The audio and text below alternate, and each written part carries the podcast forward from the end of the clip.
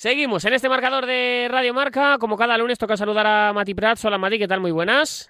Hola Parra, ¿qué tal? Buenas tardes. Hoy te saludo en Sevilla porque ¿dónde estás? ¿Qué haces? ¿Qué tienes esta Estoy noche? En Carmona, en Carmona, un pueblecito, bueno, un pedazo de pueblo a aproximadamente media hora de Sevilla, porque aquí se celebra la gala de los periodistas deportivos de Andalucía y tienen a bien reconocer la trayectoria de mi abuelo, de don Matías Prats, Así que aquí estoy en representación de la familia. Cada día me parezco más a Roberto Gómez, de Sarao en Sarao, pero me he escapado porque la gala empezó hace un rato, pero me guarda en el sitio, no te preocupes. Eh, em, ¿Has recibido ya premio del Alpardo de Roberto Gómez o todavía no?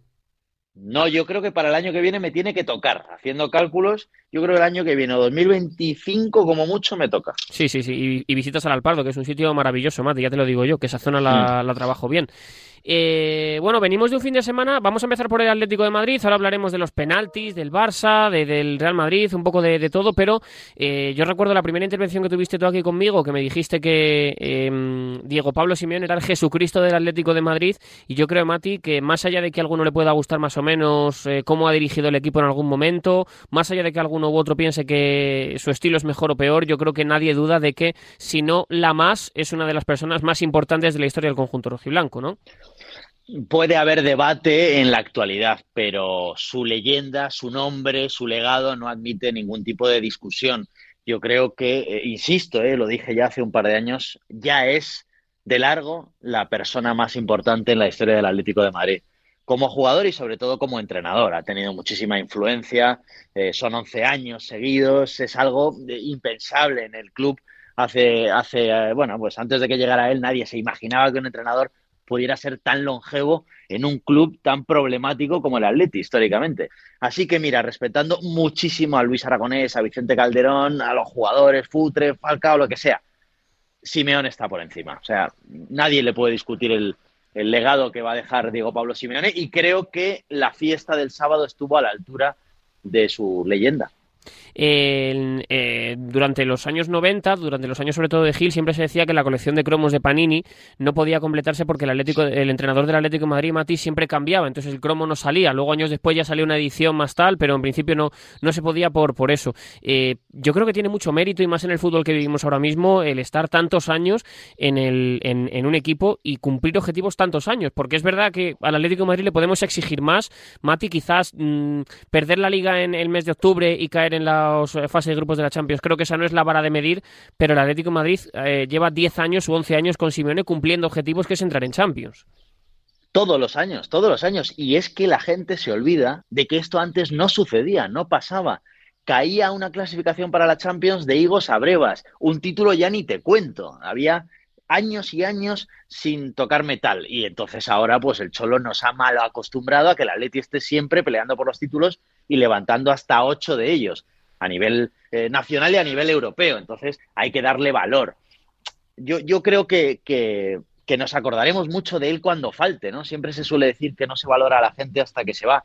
Y el día que se vaya Diego Simeone, que se va acercando el día, aunque ya insisto también en que creo que va a seguir el año que viene y puede que alguno más, pues va a ser traumático, va a ser, eh, bueno, pues como empezar de cero, son muchísimos años, es, es el sello de un entrenador. Ningún entrenador ha tenido tanta influencia en un club como Simeone en el Atlético de Madrid. Y es un milagro, es un milagro no solo su trayectoria deportiva, sino el haber cambiado el club.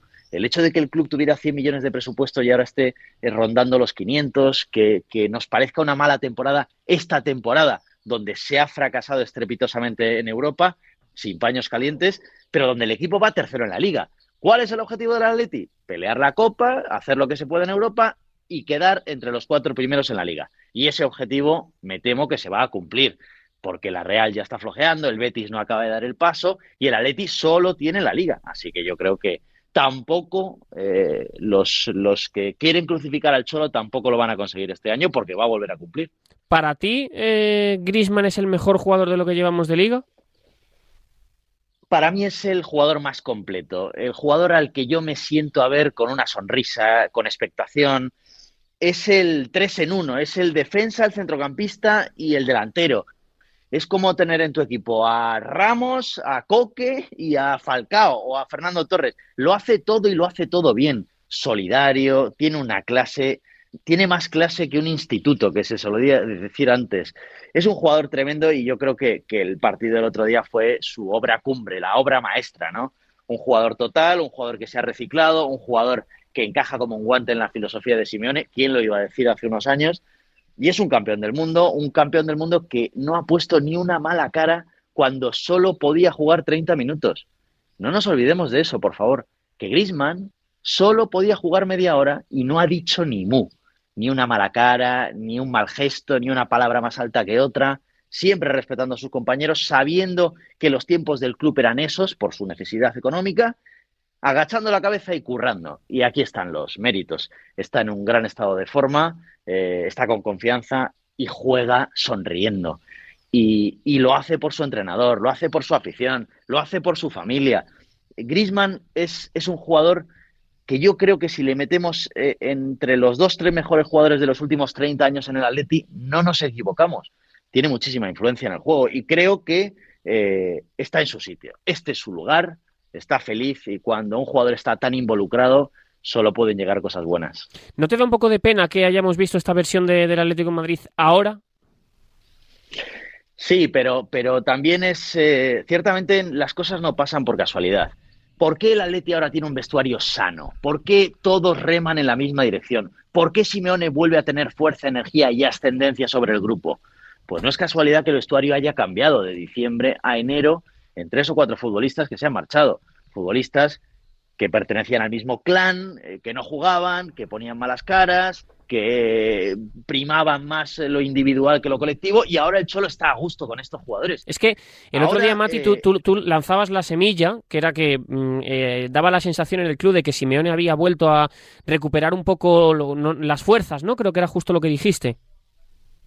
Sí, fuerzas y energía. Fuerzas y energía. creía que el Cholo estaba, estaba de vuelta. Pues, pues el otro día, el domingo, hablando un poco y whatsappeando con una persona eh, cercana al Atlético de Madrid y en el post partido, lo primero que me decía eh, era que no entendía las dudas a Simeone, eso me lo decía una persona del, del, club, y otra de las cosas que me decía es que Simeone siente, se ha sentido muy respaldado porque, de alguna manera, el club entre ese clan capitaneado y encabezado por Joao Félix y el digamos, eh, otro punto del vestuario, que era la otra parte del, del, equipo, ha apostado por ellos. Y que quizá eso también es otra de las explicaciones por las que Simeone tiene la sensación de volver a, a tener ese tono fuerte y de volverse a sentir el, el, jefe del equipo. Que para él es muy importante que el entrenador sea el, el, el tipo que toma las decisiones y se le respeten.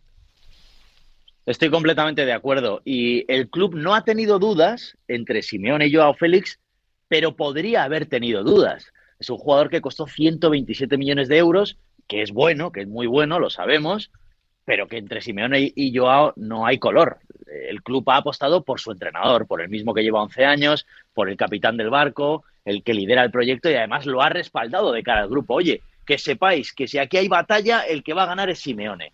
Que a la gente le puede parecer injusto que es un entrenador demasiado plenipotenciario, pero Creo que ese mando en plaza no ha ido mal en el Atleti. Y ahora él se siente a gusto. Siente que los jugadores le escuchan, le siguen, le hacen caso, que no hay debates, más allá de suplencias esporádicas de algún jugador con más o menos peso, no hay debates, no hay ruido. Eh, y eso que todo el mundo rema en la misma dirección. El Atleti después del Mundial es otro equipo. Solo ha perdido un partido en la liga, que fue contra el Barça y además de forma inmerecida. Y es un equipo en crecimiento. La pena es que esto ha llegado muy tarde pero es que la liga empezó tan torcida que, no tenía solución. Si el Atleti no se hubiera dejado 10 puntos entre finales de octubre y principios de noviembre, aquellos partidos en Mallorca contra el Español en casa, en Cádiz, pues oye, a lo mejor estaba ahora peleando por el segundo puesto, que por cierto es el gran objetivo de aquí a final de temporada, robarle el segundo puesto al Real Madrid. En, el timing de la temporada, evidentemente, el Atlético de Madrid ha llegado tarde porque no, no, lo ha, no, no, hemos visto esta versión que vimos contra el Sevilla durante todo el curso y lo que es prácticamente indiscutible es que esta liga se la va a llevar el, el Fútbol Club Barcelona, que viene a tener una polémica muy importante, Mátila, este fin de semana. Ha sido unas horas de, de muchísima polémica, eh, entre ellas la acción del, del Valencia y del conjunto culé. Eh, te lo pregunto de manera directa, ¿a ti te parece penalti? Penalti como una catedral. Sin duda. Sin duda, y a ti también, y a, a mí también, ¿eh? que está en el estudio, pues a todo el mundo. ¿Por qué? Porque es un penalti clarísimo. Eh, a mí ya me cansa el protocolo del VAR, es que no le aviso porque el árbitro ha visto la jugada, ha pitado corner, pero no le ha tocado. Eh, me aburre. ¿Es penalti? Sí. ¿Es un error flagrante? Pues puede ser que sí. Llámalo, que lo vea, que vea la jugada y que luego decida, porque es evidente que la jugada no la ha visto bien. Y ya está bien de que los colegiados en activo sean los que estén al frente del bar, porque entre bomberos no se pisa la manguera y se creen que se hacen favores y se están perjudicando. Y esto daña aún más la credibilidad del estamento arbitral. Entonces, señoras y señores, pongamos ya de una vez a excolegiados, a expertos, a, alguien que no sean colegiados en activo al frente de la sala bar, porque esto lleva pasando años y seguirá pasando. Y se equivocan y perjudican. Y encima, con todo lo que eh, venimos del caso Negreira y tal, le pasa al Barça, le favorecen al Barça. Y esto tampoco ayuda a la credibilidad de una competición que ya está muy tocada como es la liga. Eh, ¿Entiendes el, el, cabreo del Real Madrid por el, el, arbitraje en el Benito Villamarín? Porque sinceramente es que yo no, entiendo, no tengo muy claro de qué es lo que se queja la gente con respecto a la mano de Rudiger, que creo que es mano bastante clara. Entiendo que venía todo un poco calentito, Mati, por la tarde, pero es que no entiendo el revuelo que, se ha montado esta jornada por esa jugada de la mano de Rudiger. Claro, vienes con el Camp Nou reciente, caliente, y cualquier cosa que pasa en el Villamarín a las nueve, pues, pues ahonda en la herida, hurga en la herida. Yo creo que sí que hay motivos en dos jugadas, la de Ruibal con Camavinga, que es susceptible de expulsión, de agresión, y el penalti que le pueden hacer a Benzema. Me parecen más grises, no lo tengo tan claro, pero con este caldo de cultivo entiendo que los madridistas estén enfadados. Aunque pienso que lo primero que tendrían que hacer es enfadarse con su equipo, que parece que ha dimitido de la liga y casi de la Copa, que aquí solo importa la Champions. Y yo creo que es muy grave que en el mes de marzo dé la sensación que el Madrid está tirando competiciones, cuando no ha pasado eso en la vida. Estoy de acuerdo y, creo, eh, sinceramente, que le urge al Real Madrid una reflexión a final de temporada. Como te lo decía también del Atlético Madrid, y creo que también le, tiene, le, viene bien al conjunto rojiblanco llegar a final de temporada y, orientar los fichajes hacia un lado y poder cambiar un poco la dinámica adquirida, sobre todo en estas dos últimas, después de aquel partido en Valladolid que dimitió de la liga las dos temporadas siguientes. Creo que al Real Madrid, Mati, le urge sentarse a final de temporada y ver hacia dónde quiere ir, qué es lo que quiere hacer y cómo puede ser capaz de activar el, el volver a tener hambre por la liga. Es que yo creo que le urge mucho. Es que eh, ahora que lo dices, estaba pensando, esto no ha pasado en la vida, que es mi última frase. Eh, sí que ha pasado, ¿eh? ¿No te has fijado en que el Madrid no repite título de liga desde aquellas dos, la de Capello y la de Suster, que creo sí, que sí, fueron sí. 2007-2008? Luego ha ganado ligas, ha ganado la de Mourinho, ganó la de Zidane, que ganó en Málaga eh, en el día ese de la Champions también, ganó la de la pandemia, pero no gana dos seguidas. Sea, siempre el año después de conquistar la liga hay una desconexión, hay un bajón. Y eso no puede ser. ¿Por qué el Barça es capaz de conquistar ligas, de hacer eh, dos o tres seguidas? Porque es que el del Madrid nos tenemos que ir a la quinta del buitre eh, para ver varias seguidas. Y no puede ser, porque el Madrid, que es el equipo que más títulos de liga tiene en su palmarés, 35, no logra encadenar dos años victoriosos en la competición nacional. Y obviamente exige una reflexión y una revisión de objetivos. No puede ser que solo valga la Champions. Es que nadie se acuerda de que el Madrid ya ha ganado dos títulos, que el Madrid ha ganado la Supercopa de Europa y el Mundial de Clubes. ¿Por qué? Porque solo vale la Champions. Y señores, la Champions es muy difícil. Lo que ha pasado esta última década con el Madrid y la Champions es algo prácticamente irrepetible, es algo heroico, es algo que no va a pasar siempre. Dicho esto, yo creo que el Madrid tiene muchas opciones de ser favorito, de luchar por la decimoquinta, pero no puedes fiar toda la temporada a eso, porque algún día no saldrá algún día no saldrá. Claro, yo, gente, yo, venía, yo venía pensando. La gente Mati, se motiva con la Champions, pero no quiere que su equipo dimita de la liga. Que creo que al Real Madrid a veces le hacen falta, aunque eh, no, sé, no sé si concretamente son esos los nombres, creo que le hace falta algún fichaje nacional que le apetezca ganar la liga. Porque, claro, al final yo creo que también es natural que uno cuando, y imagino que a ti también te habrá pasado, que cuando viniste a Radio Marca cuando tenías 17 años o 16 o 18 o 20, te hacían ilusión algunas cosas que ahora quizás cuando uno ya van pasando los años no le motiva lo mismo que hacía antes. Creo que eso es una cosa natural en la vida, pero, mmm, pero me parece que, siendo normal que a Modric y a les motive mucho más ganar la Champions que ganar la Liga, que ya la vienen de ganar el año pasado, no sé si a lo mejor un fichaje de la Real Sociedad, un Miquel Merino, que creo que está capacitado para liderar el centro del campo del tercero de la liga o del cuarto de la liga, ¿por qué no para complementar al segundo o al primero? No sé, yo creo que ese tipo de perfil de fichaje que tenga hambre de ganar la liga y no solo hambre de ganar la Champions, el Real Madrid lo viene no haciendo desde hace muchos años y creo que también es algo que, que es necesario. Es que en el Madrid pasa algo muy extraño. ¿Cómo es posible que Cross, Modric, Benzema tengan más Champions que ligas? Es que es algo rarísimo. Yo creo que los nuevos, eh, véase Rodrigo, Vinicius, Chuamení, gente que no lleva mucho tiempo, a los nuevos sí que les motiva la liga y quieren ligas y quieren títulos. Sí, pero ya la ganaron el año pasado. Er, eh, ya, pero quiero decir, Chuamení, por ejemplo, Rudiger, que, que tiene ligas en, en, casi todos los países, le falta esta. No creo que sea un problema de motivación de los nuevos. Yo creo que van más los tiros por lo que has dicho. Que a Modric, Cross, Benzema, Nacho, eh, Carvajal y compañía les pone la Champions, porque saben que en el Bernabéu pone la Champions. Y es las estrellas, Europa, no sé qué, y la liga, pues si da un año bueno, venga, vamos a por ella y si no, no pasa nada. Si la gana el Barça, es más o menos un drama. Si la gana el Atleti, bueno, incluso nos puede parecer hasta simpático. Entonces, urge revisar los objetivos, porque el Madrid está obligado a ganar ligas y a pelear hasta el último día. Y es que esta parece que ni la va a pelear. Entonces yo creo que eh, está bien ser indulgente, vale, el Madrid no puede ganar todos los títulos, es un año regular, lleva dos, puede ganar otro, pero hay que ser exigente. Y a mí, por ejemplo, escuchar a Ancelotti el otro día, después del partido de Copa, decir que estaba satisfecho con el partido de su equipo ante el Barça, sin tirar a puerta, y que había que repetir, calcar ese partido en la vuelta del Camp Nou, me pareció decepcionante. Y te digo más, esto en otra época, con otro entrenador, no se hubiera permitido. A Schuster le echaron del Madrid por decir que no había posibilidades de ganar en el Camp Nou. Si dice Mourinho, después de caer en casa ante el Barça, ante el peor Barça de los últimos tiempos, con cuatro bajas importantes y sin tirar a puerta el Madrid, si dice que hay que repetir ese partido y que está encantado con el partido que han hecho sus jugadores, cuidado. Una cosa es perdonar a Ancelotti porque es un buen tipo, un grandísimo entrenador y, tiene un bagaje increíble en el Madrid, perdonar, vale, pero esto le tiene que pasar factura o por lo menos que alguien le dé un toque de, oye, esto es el Madrid, ese partido no puede hacer que nadie, ni una sola persona en el Madrid esté orgulloso de este equipo. Eh, yo, estoy contigo, Mati. Creo que el Real Madrid tiene que intentar ganar todos los títulos y que cuando no lo hace tiene que ver qué le ha pasado para, para, para no haberlo hecho o para, para, no pelearlo, al menos no haberlo, no haberlo hecho. Lo que sí que también quiero hacer es poner mucho en valor al Barça de Xavi, porque más allá de que el equipo blanco no esté compitiendo como debería la liga, creo que también tiene mucho mérito el momento que vive el conjunto blaugrana, el momento que vive el conjunto culé con muchísimas bajas y sacando a trompicones, pero sacando los partidos que va teniendo por delante. Yo no le pongo ninguna pega, por ejemplo, a la victoria de ayer del Barça ante el Valencia.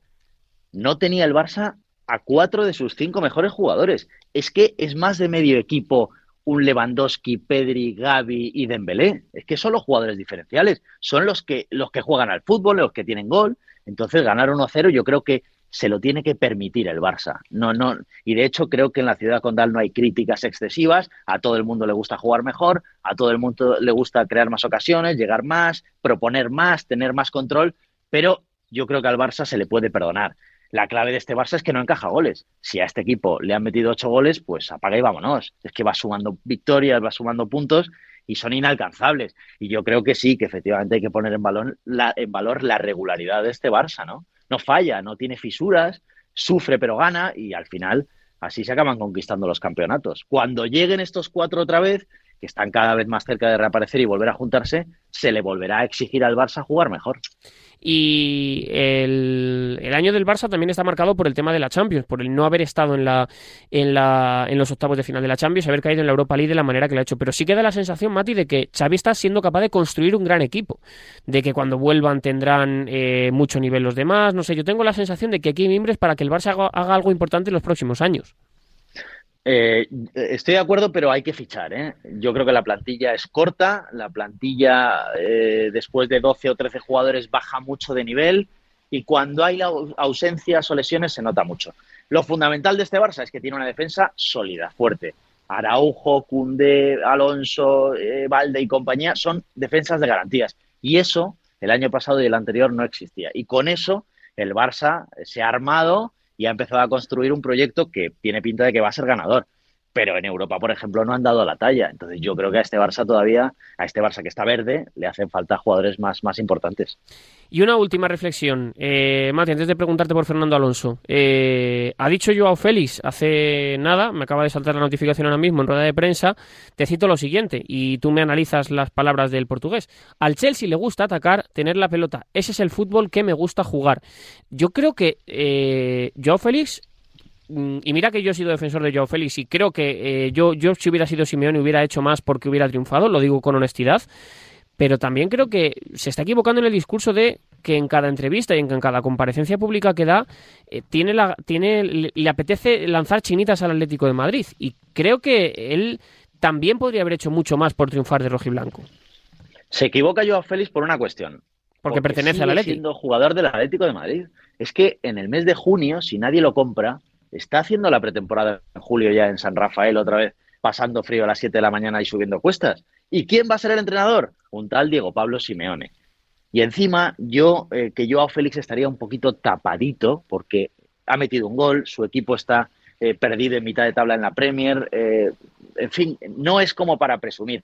Insisto, a este chico le han confundido, le dicen que es Maradona, le queda mucha mili por hacer. Que es bueno lo sabemos, que tiene talento, que tiene calidad, pero con esto no va a conseguir absolutamente nada. De hecho, lo que va a conseguir es asustar a los posibles compradores, cosa que perjudica directamente al jugador y también a, su club, al Atlético de Madrid, que está loco por colocarlo este verano por una suma decente de millones que permita recuperar la inversión.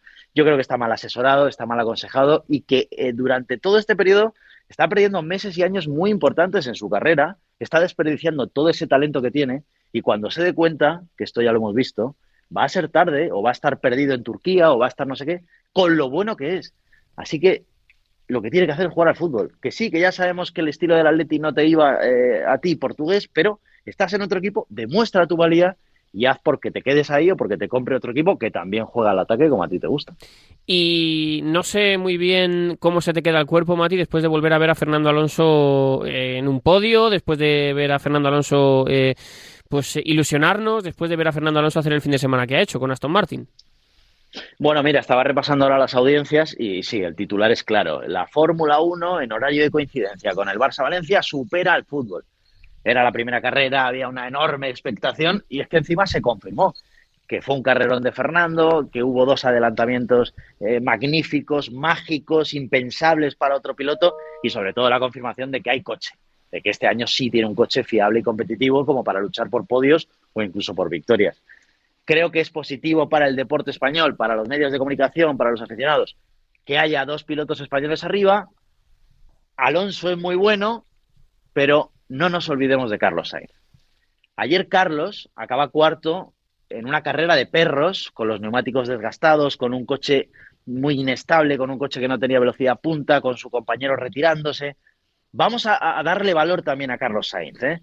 que el año pasado hizo un gran mundial y que si el coche le responde, creo que, puede estar muy arriba, puede pelear por victorias, puede molestar a los Red Bull y que es un pedazo de piloto al que no le gusta eh, ser demasiado mediático, que curra mucho, que es el primero que llega a los circuitos y el último que se va, y que es un tipo extremadamente educado. Quizás sin el colmillo de otros, quizás sin la popularidad de otros, pero es un pedazo de piloto. Así que me alegro muchísimo de la vuelta de Alonso, pero por favor, no nos olvidemos que hay un tal Carlos Sainz que también va a luchar por grandes cosas este mundial. Y ojalá que se lo batan entre los dos. Les vimos mano a mano pelear. Finalmente el gato al agua se lo terminó llevando Fernando Alonso, pero eh, estoy contigo y, y, creo que es una realidad que Carlos Sainz. Eh, claro, quizá lo de Alonso es más noticioso ahora mismo porque no nos lo esperábamos, pero Carlos Sainz ya estaba en la posición en la que ahora quiere estar eh, Fernando Alonso, que no en vano pues es un bicampeón del mundo. Mati, disfruta mucho te digo de una cosa, sí. Parra, es que, es que a nivel mediático es, es una Coca-Cola en el desierto lo de Alonso, o sea, nos viene muy bien a todos.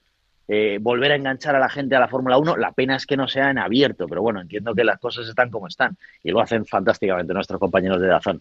Pero volver a enganchar a la gente, dos portadas de marca el viernes y el sábado con la Fórmula 1, eh, también le han dado mucha bola hoy, es muy positivo que vuelva a engancharse a la gente y para eso tenemos a dos pedazos de pilotos y vamos a disfrutar, que gane el mejor y que no se peleen en la pista, por favor. Eso sí, es verdad, que no se quiten el casco y se a llaman porrazos, que ya lo hemos visto otras veces entre pilotos españoles, sobre todo en el Mundial de Motociclismo, y eso sí que no nos gusta nada, que tenemos el corazón dividido. Mati, te dejo volver a esa gala. Un abrazo muy, muy fuerte y un abrazo fuerte para todos. Un abrazo, Parra, nos vemos, adiós.